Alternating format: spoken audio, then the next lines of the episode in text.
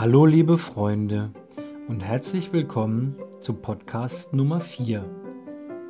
Ich sitze hier im Kinderzimmer meiner längst schlafenden Tochter zwischen Schaukelpferd Teddy und Mr. Spock und habe richtig Bock, euch mehr von den Grafen von Katzenellenbogen zu erzählen.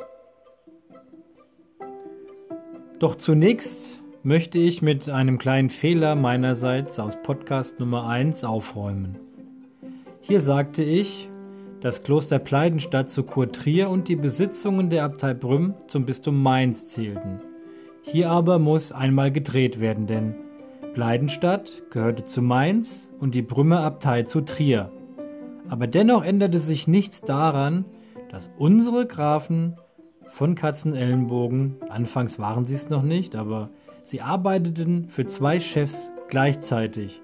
Und diese beiden Chefs konnten nicht immer miteinander, aber die Grafen von Katzenellenbogen gingen ihren Weg. Aber dennoch, wer Mist erzählt und es merkt, kann das ruhig sagen und es ändern. Also sorry dafür. In diesem Podcast wird es wie bereits im dritten Podcast angedeutet um Berthold den Ersten von Katzenellenbogen und dessen Sohn Dieter den Dritten von Katzenellenbogen gehen. Aber um den Podcast auf eine gewisse Länge zu bringen, habe ich mich entschieden, einen Dreigrafen-Podcast zu machen und Hermanns Bruder Dieter auch noch hinzuzunehmen. Zudem schauen wir uns an, wie die Grafen von Katzenellenbogen den Einrich an sich bringen konnten, zusammen mit den Grafen von Nassau.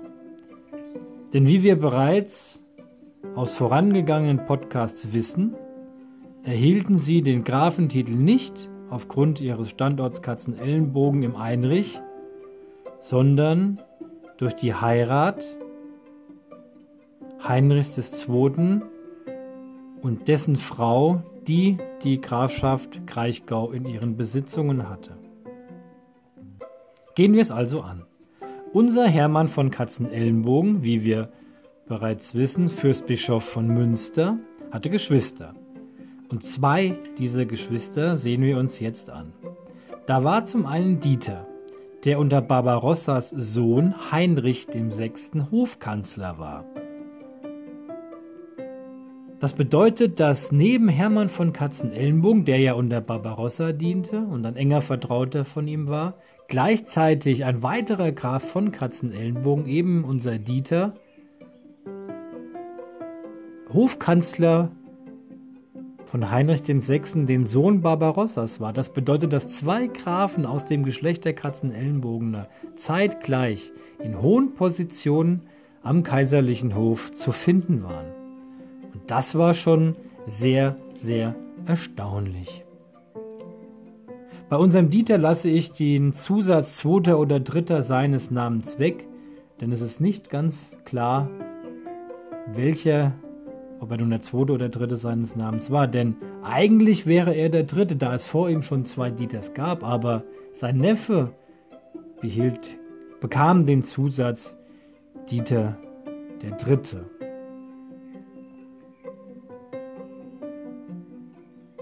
aber ist jetzt auch nicht allzu wesentlich für unsere Geschichte. Wesentlich war jedoch, dass Hermanns Bruder Dieter ebenfalls enger Vertrauter am kaiserlichen Hofe war, wie ich gerade gesagt habe. Denn Barbarossas Sohn Heinrich VI.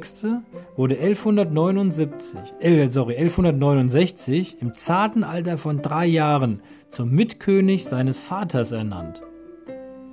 Barbarossa wollte hier einfach seine Blutlinie weiterführen dass wenn ihm etwas passiert, er stirbt, getötet wird, nicht mehr regierungsfähig ist oder sonstiges, die Linie, also seine Linie war ja die Staufer, er kommt ja aus dem Herrschergeschlecht der Staufer, dass die mit seinem Sohn Heinrich dem Sechsten dann weitergeführt würde. Und dies ließ er sich von den Fürsten durch die Wahl 1179 seines Sohns bestätigen. Und unser Dieter war Hofkanzler bei eben jenem Heinrich VI. Und so kam es, dass kurz nach Barbarossas Tod eben jener Heinrich ab 1191 auch zum Kaiser des Heiligen Römischen Reiches erhoben wurde.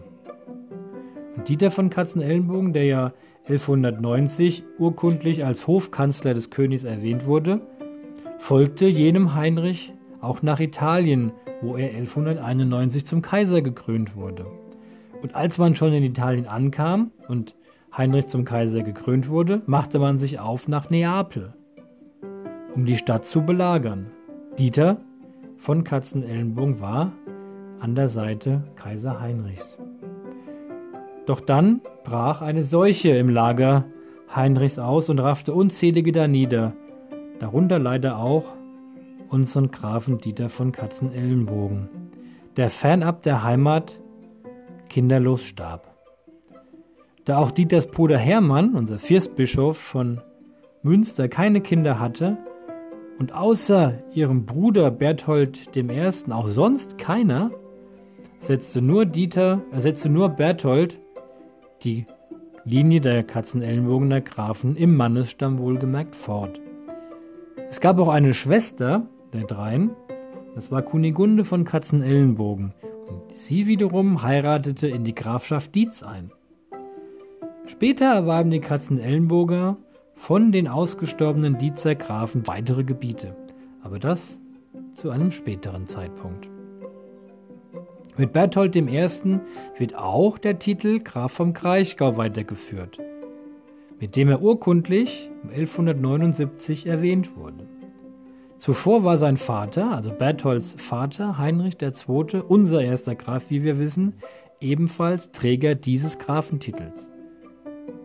Verheiratet war unser Berthold mit Adelheid von Laufen, einer Tochter des letzten Grafen von Arnstein. Diese Heirat unterstreicht nochmals die Nähe der Katzenellenbogener zu den bald aussterbenden Grafen von Arnstein. Und da es über unseren Berthold weiter nichts mehr zu berichten gibt, kommen wir kurz noch zu dessen Sohn Dieter III. Bevor wir die Überleitung zu den Arnsteinern finden und auf den Erwerb des Einrichs zu sprechen kommen. Dieter III. war Erbauer von Burg Hohenstein über dem Ahrtal und auch Graf von Lichtenberg im Odenwald. Diese Burg Hohenstein war eine ganz, ganz wichtige Burg, die hier in unserer Gegend ab 1190 entstand und in den kommenden Jahren den Grafen als Verwaltungssitz diente.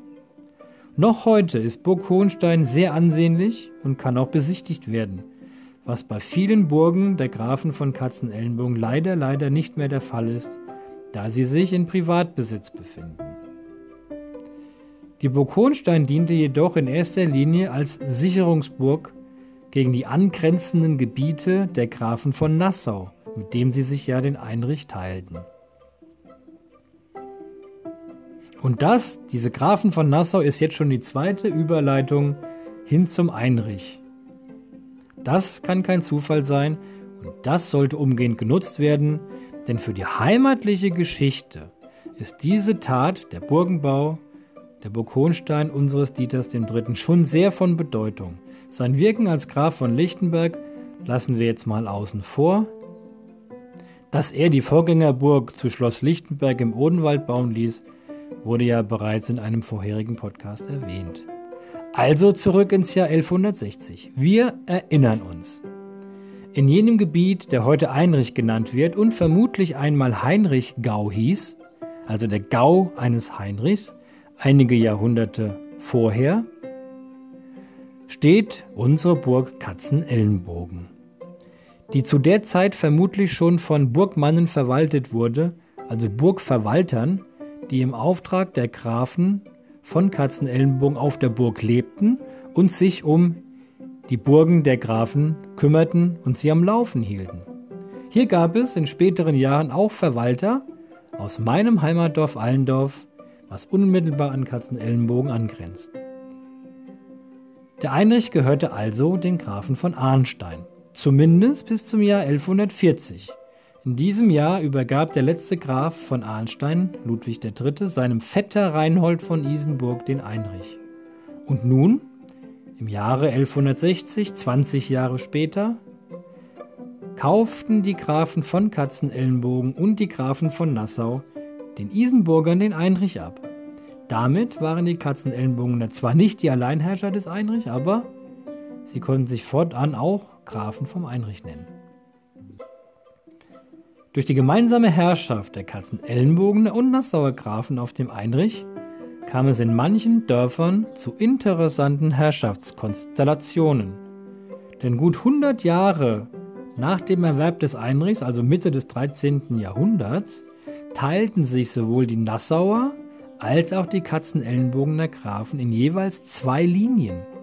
So hatten manche Dörfer hierzulande vier Herrscher gleichzeitig. Dass das nicht immer so einfach war und mit Sicherheit einige Verwirrung mit sich brachte, liegt hier auf der Hand. An dieser Stelle sei noch mal kurz erklärt, was es eigentlich heißt, wenn sich Häuser in Linien trennen. Nehmen wir hier wieder unseren Klaus und unseren Günther als Beispiel. Klaus, der ältere Bruder von Günther. Beide haben viel Besitz, der aber etwas verstreut voneinander liegt. Sie beschließen sich jeweils um einen Teil des Ganzen zu kümmern. Klaus, der ja der ältere ist, bekommt Bezirk A zur Verwaltung. Und da er der ältere ist, begründet er die ältere Linie. Und unser Günther, der jüngere, der beiden, bekommt Bezirk B und begründet, da er ja der Jüngere ist, die jüngere Linie. Die Nachkommen von Klaus gehören fortan, da er der Ältere ist, zur älteren Linie und die Nachkommen von Günther, da er der Jüngere ist, gehören zur jüngeren Linie. Hier an dieser Stelle fassen wir nochmal die Eckdaten unserer bisherigen Podcasts zusammen. 1065 Ersterwähnung der späteren Grafen, zu dem Zeitpunkt noch Edelleute, von Katzenellenbogen, unser Dieter und mein Lindis. Um 1095 Baubeginn der Burg Katzenellenbogen. 1138 Erwerb des Grafentitels, wir wissen, Heinrich II., Kraichgau. 1160 Erwerb des Einrichs, zusammen mit den Grafen von Nassau. 1174 wird Hermann von Katzenellenbogen Fürstbischof von Münster.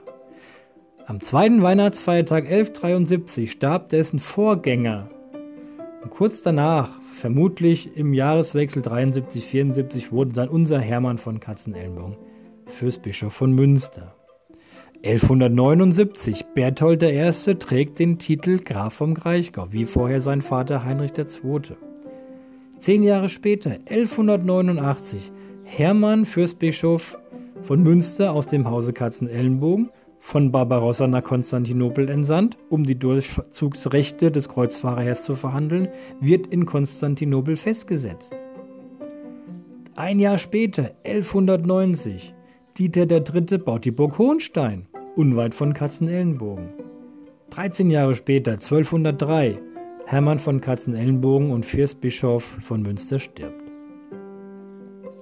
Vor dem Ende dieses Casts noch ein kleiner Stammbaum der bisherigen Grafen bzw. Edelleute, die wir bereits kennen und behandelt haben. Dieter, der ja 1065 urkundlich erst erwähnt wurde, dient hier als unser Stammvater. Dann baut er zusammen mit seinem Sohn Heinrich I. die Burg Katzenellenbogen. Dieters Enkel und Heinrichs Sohn, Heinrich II., ist der erste Grafentitelträger und Verwandter von Kaiser Barbarossa. Wir wissen ja, Halbbruder Hermann von Stahleck. Dann dessen Sohn, also der Sohn Heinrichs II., unter anderem Hermann Fürstbischof von Münster. Somit ist unser Hermann in zweiter Generation ein Graf von Katzenellenbogen und der Urenkel unseres Stammvaters Dieter. Hermanns Bruder Berthold I., ein ganz anderer Name, Berthold I., kennen wir jetzt auch schon etwas und dessen Sohn, Dieter III., den Neffen von Hermann, Fürstbischof von Münster. Damit ist Dieter III. und der Bauer von Burg Hohenstein, der Ur-Urenkel unseres Stammvaters Dieter. Es gab aber nicht nur diese Grafen, sondern auch noch einen anderen Heinrich oder auch einen anderen Dieter. Aber da über diese Grafen nicht viel bekannt ist, weil sie entweder kaum in Erscheinung traten oder zu früh und zudem kinderlos starben, lässt sich mit ihnen nur schwer ein Podcast füllen. Und hier war es mir auch wichtig, eine rote Linie vom Beginn der Aufzeichnung hindurch bis zu den ersten Tätigkeiten der Aufstieg der Grafen bis hin zum Ende der Grafen zu ziehen. Und da fällt der ein oder andere halt eben neben runter. Zum Beispiel ist da noch ein Philipp von Katzenellenbogen, der Bischof von Osnabrück war. Aber diese Grafen, die jetzt hier nicht allzu große Erwähnung finden, werde ich in einem der letzten oder vielleicht sogar im allerletzten Podcast zusammenführen und genauer durchleuchten. Doch jetzt erstmal soweit so gut. Ich hoffe auch in diesem vierten Podcast über die Grafen von Katzenellenbogen konnte ich euch, liebe Freunde, einen weiteren kleinen Einblick in deren Geschichte geben. Im nächsten Podcast, das ist dann schon der fünfte Podcast, wird es um Berthold II. gehen. Denn dieser nahm am vierten Kreuzzug teil und hinterließ Spuren fernab der Heimat und sogar fernab des Reiches. Doch dazu mehr in Podcast Nummer 5. Bis dahin und bleibt gesund, euer Stubbi.